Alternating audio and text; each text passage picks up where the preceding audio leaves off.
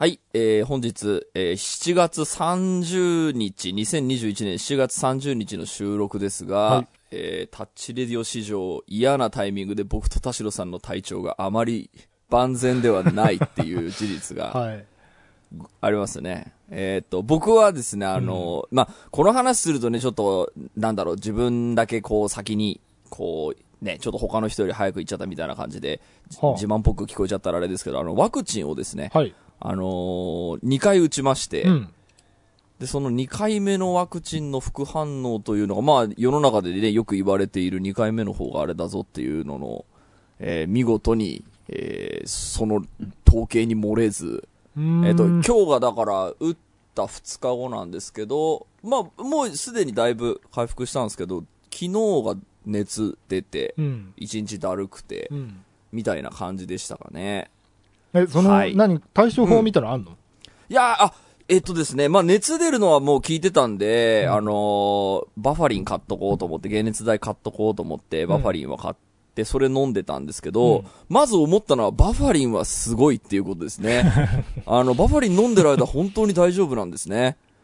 で、まあ一応あの、えっ、と、仕事は全然、もしすることになったらっていう、えっ、と、予防も含めてバファリン買ってたんですけど、まあ結果、あの、仕事は全部、あの、なしにして、はい。えっ、と、自宅でずっとぼーっとできたのでよかったんですけあど、なるえっ、と、バファリン飲むと熱は下がるんですね。はい。で、えっ、と、ぼーっとしてたのもちょっと、えっ、と、治るので、でも、4、5時間すると見事に効き目が切れるんですね。へえ。うん。なんかあの、僕熱出たのが本当に、なんだろう、下手したら10年ぶりぐらいかしら。うん。ずーっとこの10年健康有料児だったような記憶があるので、うんまあね、解熱剤飲んでう、ん。なんとかなりました。へえ。あ、まあ昨日はだからもう全然使い物にならなかったですけど、今日はちょっと倦怠感的なかんものが残っていて、はいずーっとぼやーっとしている次第です。そうなんだ。はい僕はね、あのーなんかね、何週間か前から、あのー左腕、左、えっとね、左の肩、背中、腕うん。がなんかちょっとね、ズキズキするような時があって、うん。で、ある時歩いてたら、なんかね、左手のその小指、薬指のあたりが痺れてきたから、うん。あれこれなんかやべえなと思って、なんか脳のなんかかなと思って、ね。で病院行ったんですよ。うん。で、レントゲン取ったら、骨は綺麗だねって言われて、で、骨以外のものはちょっと MRI 取んないと分かんないなっつって MRI 取らされて、はで、結果、えっと、まずその、骨と骨の間の、そのクッション材になっている、椎間板っていうのかな？い。うんうん。が、なんか1枚ちょっと神経の方に飛び出してんねって言われて、うわー。らこれは、まあ、いわゆる椎間板ヘルニアっていううのわーなんかまあ、でもねまあでも、軽度だって言われて、なんか、そうんの、重症だったらまあ手術なんだけど、あうん。の、なんか、かろうじてその神経まで達してないと。なんか、神経の管の周りに、なんか、うん。その、クッション材みたいななんか、とこがあって、そこにちょっとはみ出してるだけだから、これはね、結構ね、ほっとくと自然に治る人が多いんだよねあるかしら？はい。でえっつって、なんか、怖いぜ。溶けて治るんだよねとか言って、うん。なんか、で、まあでも、生活痛いんですよねって、まあ生活に支障をきたしてるだろうから、痛み止めは出すよって言われて、うん。とりあえず2週間分出してもらった。で、その2週間ぐらいして、また、い痛いのか収まったか、なんか教えに来てとか言って。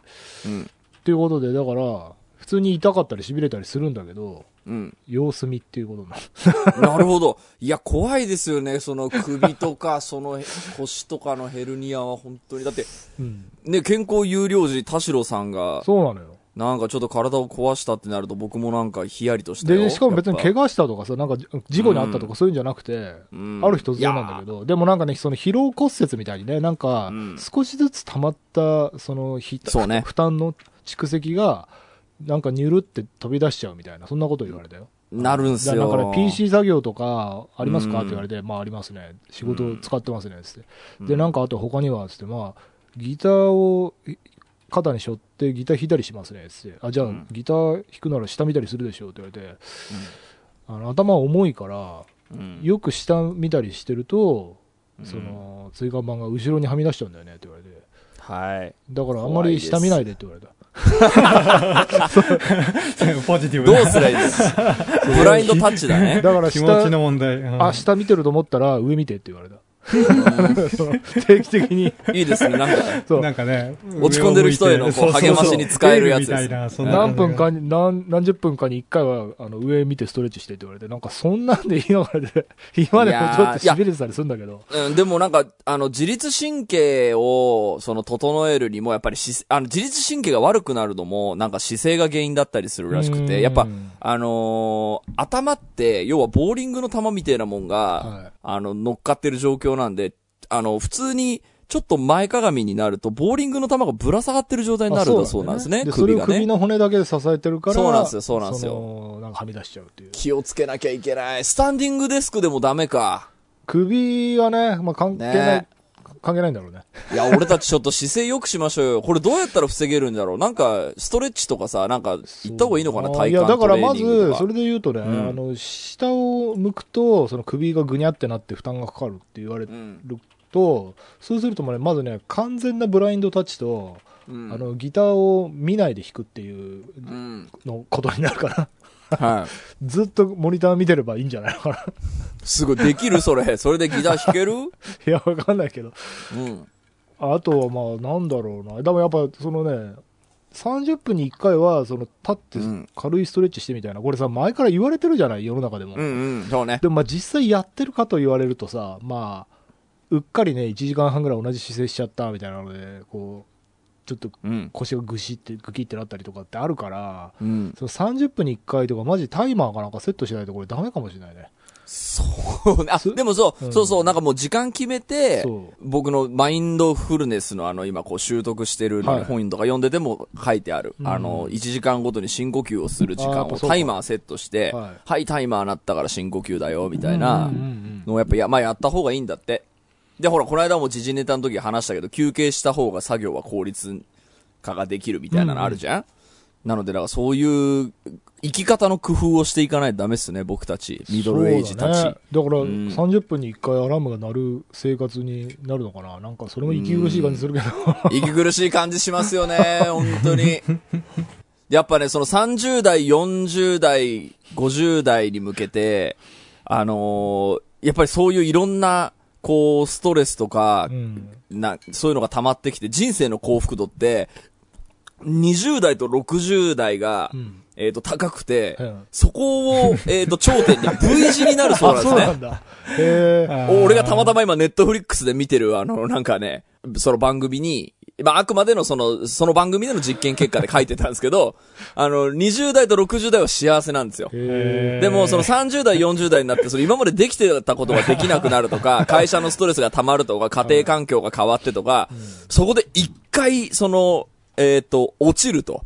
まあね、中年の危機ですよね。そうなんですよ。でだから田代さんまさにそうじゃない？その、うんえっ、と、ね今までそうできてたことが、その、できなくなるみたいな。そうなんだよ。怖いですよね。おでも俺もね、なんかそういう今までできてたことがどうやらできなくなってそうだからそこに合わせて自分の生活の仕方を改善していこうっていう、うん。えっ、と時期に、まあちょっと僕、田代さんより全然後輩ですけど、入っている。でも田淵君の方がその肉体的な運動は激しいもんね。うん。うんうん。あのね、やっぱりうん来ましたね、そのいわゆる体力の衰えみたいなものと、うん、なんかそれをね、どうやって付き合っていこうかなっていうのをすごく今考えていそうます。だよね。はい。うんということでですね、今日はあの、話の精度が低いかもしれない。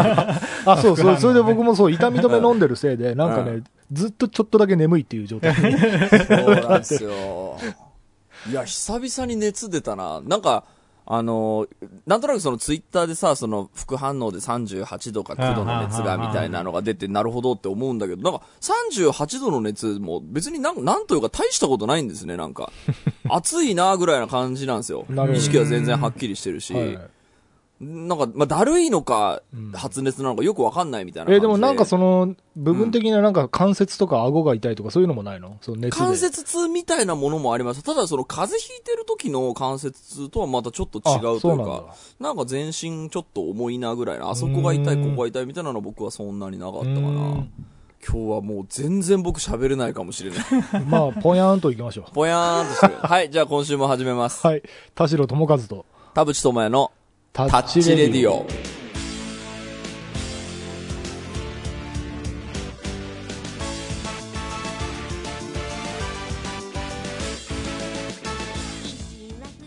改めましてこんにちは田代智和です。改めましてこんにちは田淵智也です。この番組は作曲家田代智和とミュージシャン田淵智也がお送りする閉塞感ダハレディオでございます、はい。えー、7月30日ということでですねまた日本がちょっと大変なことになっておりますわな、ね。あのまあその話もなんかちょっと最近思ったことがいろいろあったのでしたいんですけど、まあそこをするとちょっと長くなりそうなので、えー、ととりあえず今週はふ2人ともこうパフォーマンスの落ちてる中の収録なのでただ近況報告をするっていうだけの 回にしようかと思います。ということで今週も30分間あなたの閉塞感をダハタッチ。田代智和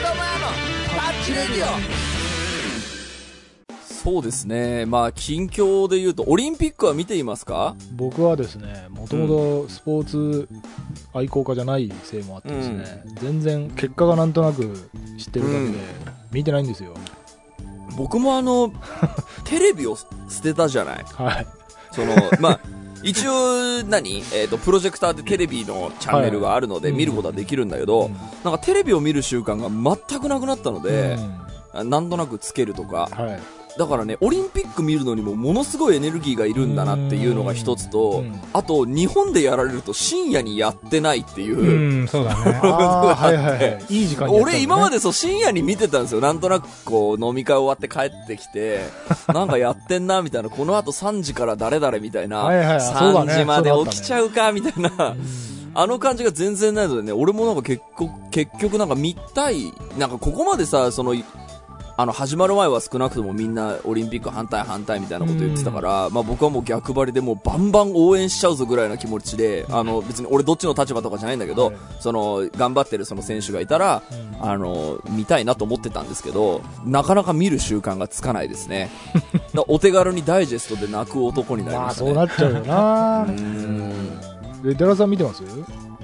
うーんとね、スケボーは良かったなと思いましたけどね。ああなんかスケボーね評判いいよね。なんかそう、ツイッター見てると本当に感動がなんとかみたいなさ、超あるのよ。そうそう、感動もあったけど、あの、まあ、うん。いわゆるこう、ストリートスポーツって、うん。あの、解説者が本当にあの、現役の人だったりするじゃない？スノボーとかでもそうでしたけど、うん。あの、その人たちの喋り方がもう完全にストリートのあんちゃんみたいな感じで、すっごいね、あの、いいバイブスが出てるんですよ。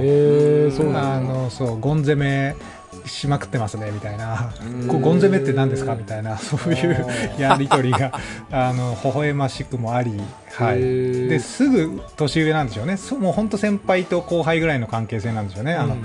実際に出てる人とと、そういうのもあって、うん、新しいストリート系のあの見方面白いなと思って見すごいですね。あれってさ、日本でやってるからなのかな？あんなにいろんな競技がそのテレビでやってるのって、こ東京オリンピックだからかしら？いや、結局テレビでやってるのは日本人が活躍しそうな競技だけっていうのはまあ昔からそうですけど。ああ、昔からそういうことなんかでも本当に、あ、こんな競技もあったんだみたいなのも結構やっててさ、うんうん。あの BMX とあかグランドホッケーとか、ね。はいはい。まああの、今まで、まあ、なんとなくやってるのは知ってたけど、その、実際映像で見たことありませんわっていうのも、意外となんかどうやら番組表見るとやってるみたいで。うん、これは別に、えっ、と、東京オリンピックだからっていうのは関係ないのか？そういや、えっ、とね、まあ BMX もそうだし、スケボーも多分今年、今回のオリンピックからうんあなるほとかいうのも結構ありますよ。あの、うん本当に実際に初めての競技といううか。ーん。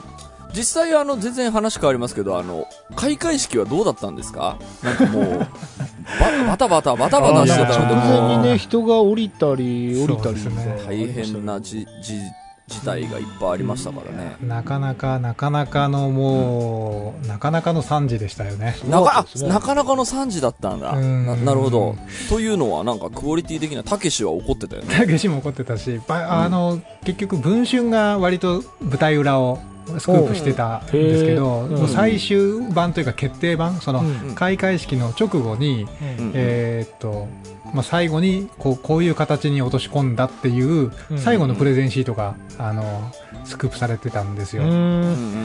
で、まあ、要はあの当初の案からは残った部分、どう残してたか、どうどう残ったかみたいな、うん。そのすごく比較が結構要はあの残ってて、もともと例えばドローンのあの、ドローンで変態組んでこうあのはいはいはいあったんですけどあれも本当にただのドローン飛ばすだけじゃなくて、もっと AR とかいろんなもうテクノロジー組み合わせてリッチな表現だったんだよとかう、ん。ううんんとそうですね。まあやっぱりああの例えば最後のドラあの入場の時のあの BGM もゲーム音楽っていう風になってたんですけど、うん。あれも、えー、ともっといろんな会社まあ端的に言うと任天堂の曲1曲も使われてなかったんですけど、はう。ん。それがなんでなくなってるかみたいなこととか、あうん。おう気になるな。それはなんでなくなっえっ、とねもともともっとがっつり組む予定だったんですまあマリオとかあの、うん。こんなにはいはいはい。リオの閉会式の時のやつもありましたけど、はい。はいマリオとか。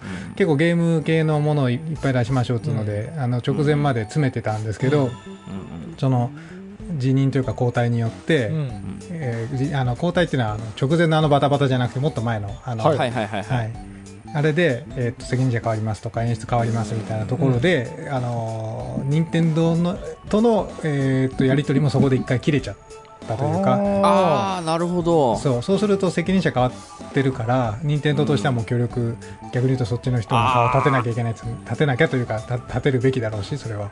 うん。って形であの引いちゃったんですね任天堂全全体的うんに。あのピ、うん、そう。いろんなところに出てくるはずだったのが全く出なくなったと。そうするともうそう。そうするともうゲーム音楽もなんでしょうね。へなが残骸とは言わないですよ。もちろんドラクエとか、あのメジャーな曲もいっぱいあるから、うん。ただやりたかった形ではなくなってるそうね。まあでもい今回はなんかその聖火リレーとかもそうですけどやっぱりさこの社会状況でうん。参加していいのかどうかみたいな。でで別にどっちも僕悪くないと思うんですよ、うん。その参加する人がいてもいいし、あの辞退する人がいてもいいしうんみたいな、あのなんか春ぐらいにあったあの音楽フェスでもありましたけど直前であの共産のラジオ局が降りたんですよ、うん。あのこのこの社会状況なので、そですね。はい。それはよくわかるんですよ、だってラジオ局だもんっていう、うん。うんうんうんこの状況で私は協賛してますって、まあ、これ言えないからしょうがないよねっていう、はいはい。まあ、だからその協賛とあの主催が喧嘩してなきゃいいなと思うばかりで、うん。でも、なんだろう、えーと、どっちの立場もああるじゃないですか。うん。っていうようなのがこう、なんだろう、積み重ねるとも、もともと1年延期してるとかさ、なんかそういういろんなあれがあったので、なんだろう、その、じゃあ、任天堂がじゃあ乗らなかったっていうのは悪いことなのかっていうと別にそうでもないだろうし、うん。うん。じゃあ、ね、ちゃんと協力した人たちがいたから、うね、かんある程度のそのクオリティは保たれたわけだしっていう、なんかまあそういうのを見るとなんかまあ、大変だっただろうなっていう。ね、音楽家がなんか過去のあれでとかさ、その急に前日に辞任みたいなさ、なんかまあ、これ多分結構相当言葉を選んで喋らないと、うんうん。あのー非常に言葉をえ選びたいなと思うんですけど、でも、俺、あの件に関して少し思ったのが、やっぱり論争に参加しないっていうのが、うんうん。一番、あの、怪我がないと言いあますか。ーまあまあ、直接の関係者関係なければね。そうですね。だから、まあ、事実は何個かあるじゃないですか。いや、いじめは普通にダメだろっていうこと。あの、いじめっていうレベルじゃないとかねいじめっていうレベルじゃないか。これはまあ普通にダメっていうことと、ここ最近なんかね、スクープばっか出てるからよ余計にすごく思うんですけど、あの、要はめ、なるべく目立たないに越し、目立たないに越したことはないっていう、うん僕はずっと言ってきたことがこう、ちょっと現実味になりつつあるというか、もう、こう、上に行きたくない。いや、だから創作上の、例えばその映画の中に出てくる、ん。えっと、言葉遣いが悪いとか、悪人とかうん。は、反社会勢力とか多分、ん。映画の中とか物語の中で出てくる分にはいいんだろうけど、うん。そのクリエイター本人の人格が問われたりするような、うん。その過去のなんていうのかな悪しき実績みたいなもの？うん。がやっぱりそのまあもうちょっと広い意味で言えばさその少し前まではさ昭和の文化ではあの、俺は元不良で地元じゃなんか。一駅ごとに降りて、そこの不良ぶっ飛ばしてたみたいな、そのその文脈はもうかっこいいものじゃないよっていうことなんだよね多分そうっすね。もあの、だから、元悪は何もクールじゃないっていううん、なんか、オリンピック関連のなんかですかね、なんかにその参加している絵本作家の方も、はい えっと、ね、昔のその、えっと、悪事が、まあ、悪事っつったらあれですけど、まあ、すぐその SNS で叩かれるのもあって、その自分で辞退みたいなことがありましたけど、あの、あの方って情熱大陸出てきた時に普通に話してるんですよね。うん。その、で、だからその時の倫理観とか、その時の許されてる感じみたいなのって、あって、まあだから今はこ、今を肯定していってわけではこれまたないので、なんかその、いいろんな、なんだろう、だそれこそいじめはダメだろうとか、あの、あるんですけど、で、なんかその、いろんな事実はあるんだけど、すごい混沌として、なんか今、こう、今回みたいなその事件になったな、みたいなのを見ていると、うん。論争に参加しないっていうのが一番まあいいんじゃないか参加しないのが一番いい。よ。あとね、俺もちょっとなんとなくこう、ん。ぼんやりと身近な人と話してるんだけど、うん。やっぱりその、親しき中にも礼儀ありじゃないけど、あの、冗談でも言っていいことと言っちゃいけないことがあるんだぞっていうのってさ、うん親の教育としてさ、うん。ある、まあ、うちはあったんだよ。その、うんなんか、もうなんか、例えば、し嫌いなやつに対して死んじゃえばいいのにみたいなこと言ったら、そういうこと言っちゃダメなんだって、その嫌いなのはいいけど、死んじゃえばいいのにとか、そういう、なんていうのかな、言っていいことと悪いことがあると。その、冗談でも言っちゃいけないことがあるんだって。いうことを改めて感じるなっていう。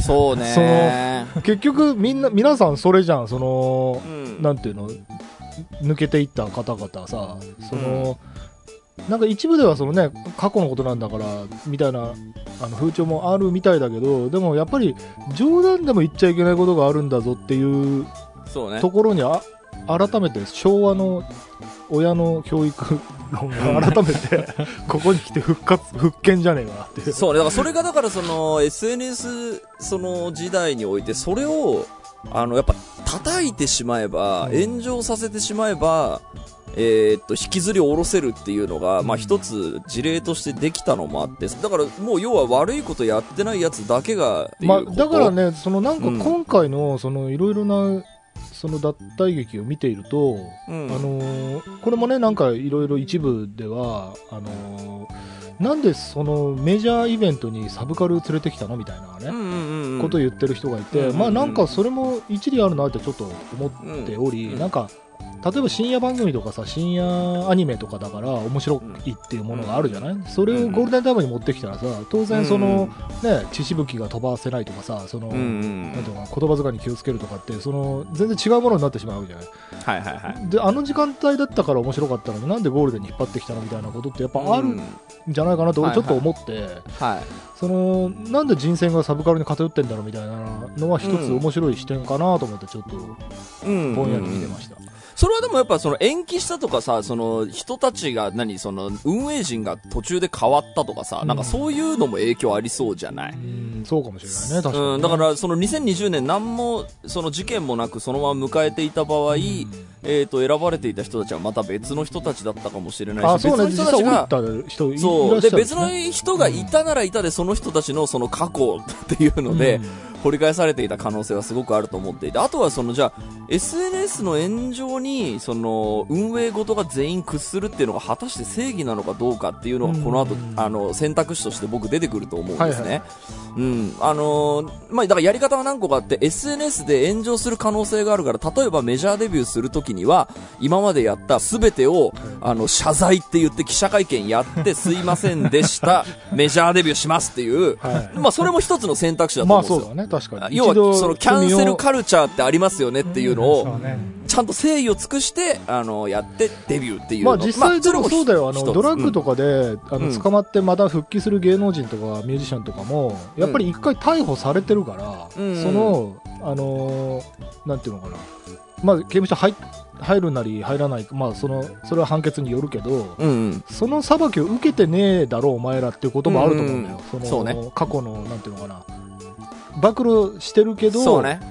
罪は償ってないっていうところが多分、そうね反感を買うう部分でもあった。だからそれをねましてやその偉そうにね雑誌で言ってましたってなったら、うん。それはねムカつくと思うんですよ。叩きたい人は叩きたいと思う,、まあね、難しいところだよね。うん、だから、う運営の人たちもそれをこう、1枚上手、2枚上手にいった運営、こういうことがあったらどうするとか、うん。えっ、と、か仮にこういうことがあっても、えっ、と、続投させますみたいなのを、あらかじめその考えとくみたいな、まあ、それも一つの選択肢だと思うんですよね。だからやっぱりその、なんかモラル的なりその社会ル,、ルールか規範何かにうん。反するようなことうん。で目立たなければそうね。いいんだと思うよ、うん。そのだって別に本当に100%なんていうのかな、正しい人間であれっていう話じゃなくいてさこれさ、それはいくらなんでもダメでしょっていうところをやっちゃうっていうところが問題なわけであって、俺大丈夫かな？なんかやってないかな？悪いこと。燃やそうと思えば何でも燃えるっていう状況ですよね。だから、そううん、そこを全部、えーっと、だからこいつを叩いたら。えーっと、引きずり下ろせるっていうのを成功体験にさせてしまうと、ちょっと殺害予告に僕近い気が、感じがすごくしたんですよ。昔からなんかその殺害予告を会場に送ったら、あの、僕の、えーっと、見てる感じだと大体中止になるんですよ。ああそうかそうかそうかあの、うん大学の爆破予告とかもそうですそうだよね。そうです。あの、爆破予告、殺害予告が出ると大体中止になるっていうのって、これって、あのー殺害予告起こるのって、まあもちろんそれは逮捕さされるし、うんあの、悪いことなんだから裁かれるんだけど、うんただ中止にはできるんですよね。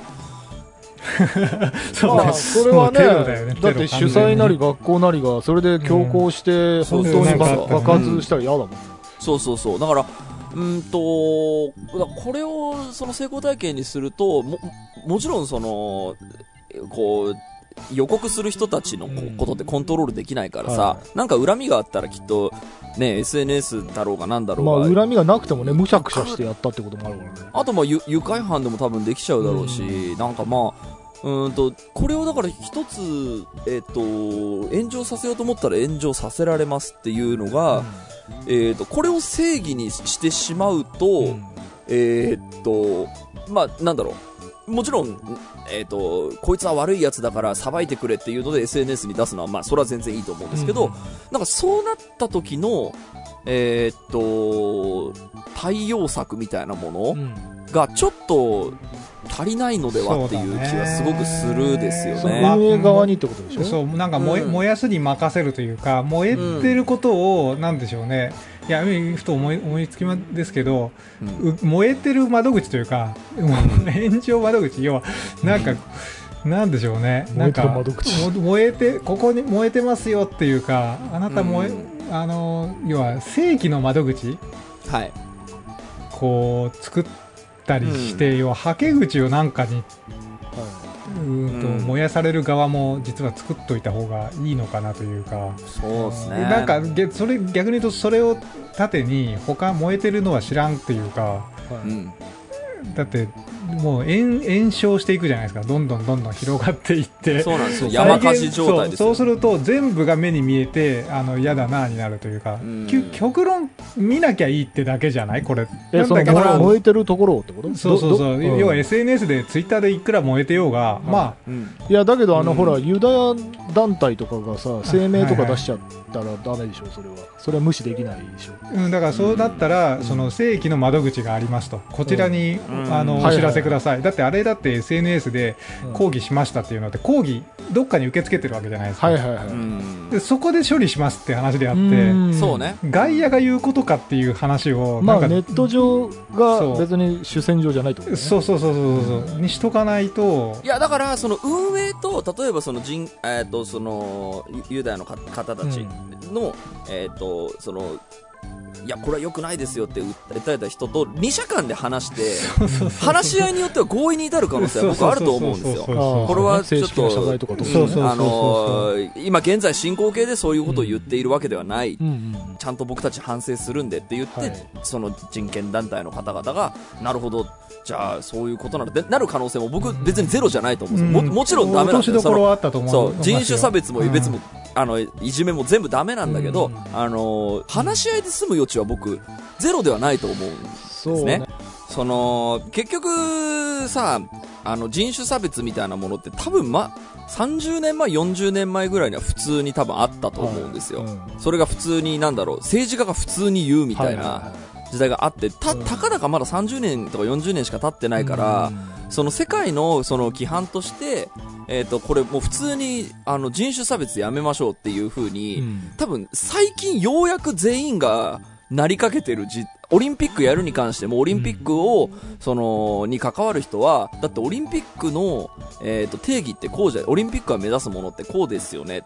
で、だから参加する人もみんなそういう風になりましょうよってなってんのって、なんか最近ようやく追いついてきたのではってちょっと思っうんたりするんですよ。うん。なんか普通に人種差別みたいなのって結構ちょっと前の映画見ても普通にあったんだって思う、思うんですね。あ。そうね、でまあ今でももちろん。あるし、さらに言うとね多分ね、言ってる人はねそれ差別と思さえ思ってないんだよ。そうなの、そうなの。だから言なんかっちゃうんだよ。あのなんだっけね、そのフランスの方がさ、日本人のなんかホテルの従業員に対してなんか差別的なあの言葉言ったみたいな。ね、あの、うん。そうそう、二ちゃんのひろゆきの人がと言語学者がドンパチやってましたけど、うん。なんかあれもなんか結構俺も何個かあのコラム読んだんですけど、なんかやっぱりフランスの中ではあのそれが差別とも思ってない普通になっている、ただこれ世界的に見ると普通にこれ差別だから、うん。えーっとで中にいる人って多分気づかないじゃないですかだって。そうね。それってあの悪徳宗教の両親に生まれた子供はうん。多分その宗教が悪徳かどうか分からずに育つみたな、はいいはいはい。そうね。環みたいなもの特に環境から出ない人ほどね、その環だからそのことが、ううん、ことが問題があって、あ、これ普通にダメなんだっていう、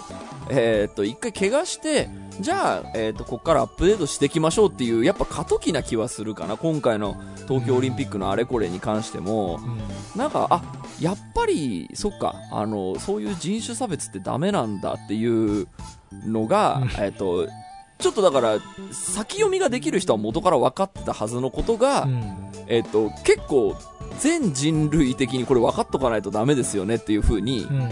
あの、国レベルでなってきたみたいな、はい。ようやく追いついてきたみたいな感じなのでまあでもね、だからそれでもだからまだ一部なんだろうね。一部でしょうね。うん。それも一部なんだろうな。うん。難しいね。すごいもう近況報告だった。ほぼオリンピックの話。次回、次回ちゃんとエンタメの話しましょう。やっぱ言葉を選ぼうとか言ったら意外といろいろ喋っちゃった。いやー大丈夫だったかな。はい、ということで、ありがとうございました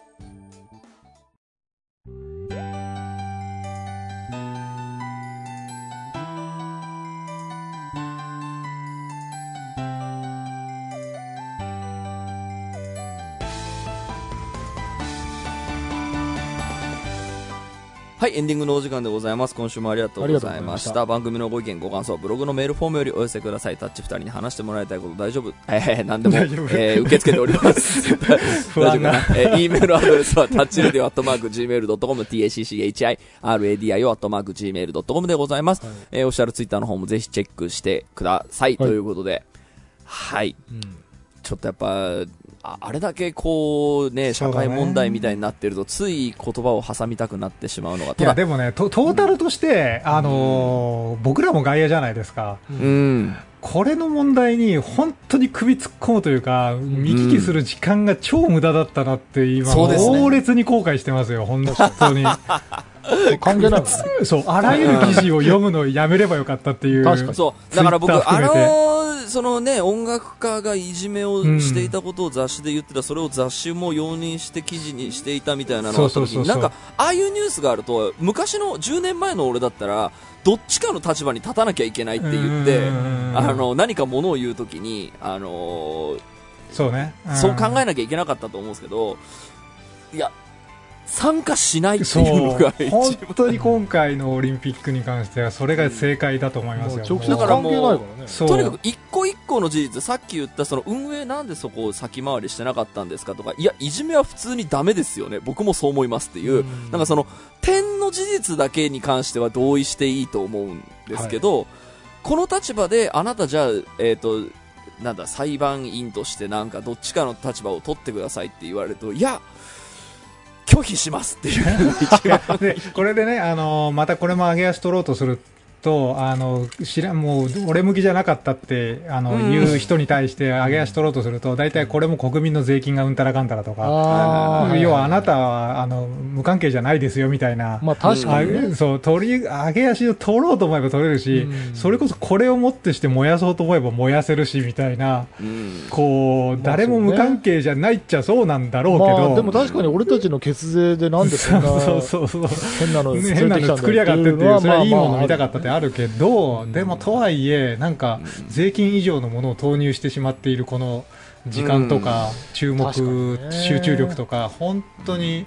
いやでもねあとね俺ねあのやっぱり2016、7年ぐらいの頃はなんかあオリンピックついにと日本でやるんだってこれ人生で一度の機会だなと思ってなんかそれこそさあのほらあの外国人観光客来たらなんか日本の美味しいものをおすすめしようとかさ、いろいろ言ってたじゃん。言ってた言ってた抱負で言ってたよ。残念言ってたじゃない。で、うんそれなんかやっぱさ、もうこれ、まあもちろんコロナ前だからね、そのなんか一大イベントだからなんか、楽しもう積極的ねに楽しんでいこうよみたいな。で、なんならね、あの僕らだってクリエイターの端くれとしてさ、いろんなね、国家的イベントのなんか端っこにでも参加できたらいいなぐらい思ってたのに、まあ、あのこれ全然特定の人をディスるわけじゃないんだけど今となってはさオリンピックに関わってない方がなんかそう良かったみたいなさこんなナショナルイベントで、なんかそんなお面を着せられるのも随分その実際かかってる人もかわいそうだしそうそうそうそうそうだ随分なことになっちゃったなっていう。本当にそうですよ。ね。あの何人かのせいで。うん。そう本当にそうだよ。それがちょっと悲しいな。いや悲しいまあ悲しいですよね。だから昔はなんかにね、すごい人が、えーっと、認められて上に行ってうん、その、く、えーっと、国民の人の、みんなの目に、えーっと、つくように、えーっと、才能がある人は登っていくっていうのが、まあ、まあ今もそう思ってね、あのうん売れたいとか人気者になりたいって人いますけど、なんだろう、クリエイティブ面では、ああ、なんか、売れるといいことねえから、あの、クリエイターになるのやめよっていうのも一つ、あの、選択肢としてあるみたいな、ような気はしましたけどね。まあそうね。だってなんかちょっと、ううんん。クリエイターが何かをクリエイトするっていうことと関係のないものが掘り出されるのはかわいそうだと思うそうそうそうだけど、まあ、そのいくつかの事例はね、やっぱりその過去の自分の作品というか、まあ、出し物というか、なんていうの、その何かとまあ絡んでなくもないから、はいはいはいはい。その完全に切り離せるプライベートと作品って2つに切り離せるものでもないんだよね。でちょっと昔それをややったみたいなのは、まあ、に。うん。まあ、そのね、今の基準で過去を裁くのはどうかと思うって話よくあるけど、あの、んそれこそ過去の映画から喫煙シーンをカットするみたいなのね、うんそれはまあ、もちろん難しい問題ははらんでるけど、でもやっぱりやっていいことといけないことがあるっていう、その、冗談でも言っていいことと言言っちゃいけないことがあるっていう、やっぱりそこに尽きるかなっていう気はする。それがなんかネタであってもダメなんだよっていうのは、そうね。まあ、なんかあるんじゃないかなという気がする。だから、まあ、その、だから日本っていう文化の中で、うん。多分僕たちが知らなかった、あ、これって本当にダメなんだっていうのが、うん。世界的に見たらとか、その今の時代に考えると今ダメなんだっていうのが、まあオリンピックってその全世界の人が見ますわっていう、うん。えっ、と、状況にななった時に、えっ、と、よりよく分かったみたいな、うん。だからこれはやめていきましょうっていうのが、まあある種自浄作用としては一つ、うーん、あるのかなとは思ったりもしますけどね。まあ何にせよ僕はどっち、どこの立場にも立たないっていうのが、いや本当そうだようんこれはこれは本当そう思いますはい。えー今週はここまででござはいいます。、お相手は田代智和と田淵智也でした。また来週。